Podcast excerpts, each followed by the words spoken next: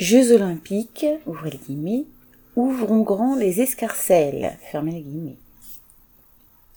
Deux ans tout juste avant l'ouverture des Jeux olympiques à Paris, rien n'est finalisé et les chantiers pour les installations sportives et les logements sont en cours, mais le slogan du comité d'organisation est déjà trouvé, ouvrez les guillemets, ouvrons grand les Jeux, fermez les guillemets.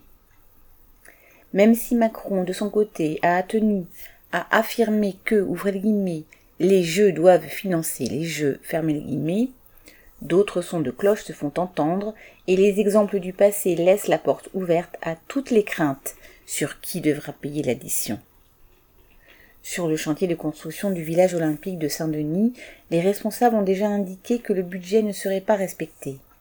Calculé à l'origine sur la base d'une inflation à 2%, celle-ci se monte à 11% dans le secteur du bâtiment.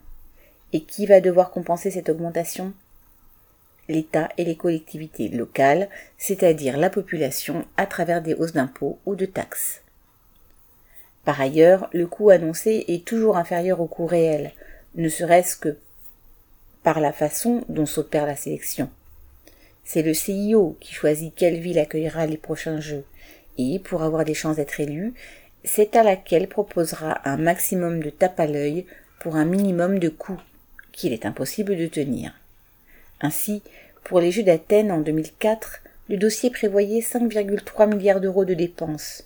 Elles se sont élevées à l'arrivée à 11,1 milliards, soit un dépassement de 109%.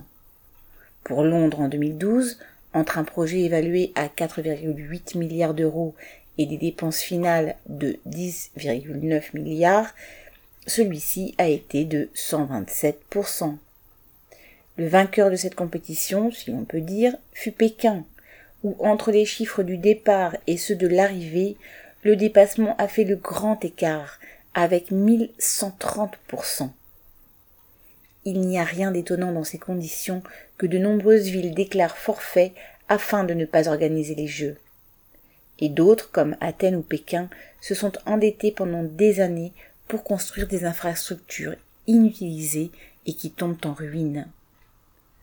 Heureusement qu'à Paris, le grand mage Macron a certifié qu'il n'y aurait pas de dérive de coûts. Marianne l'amiral.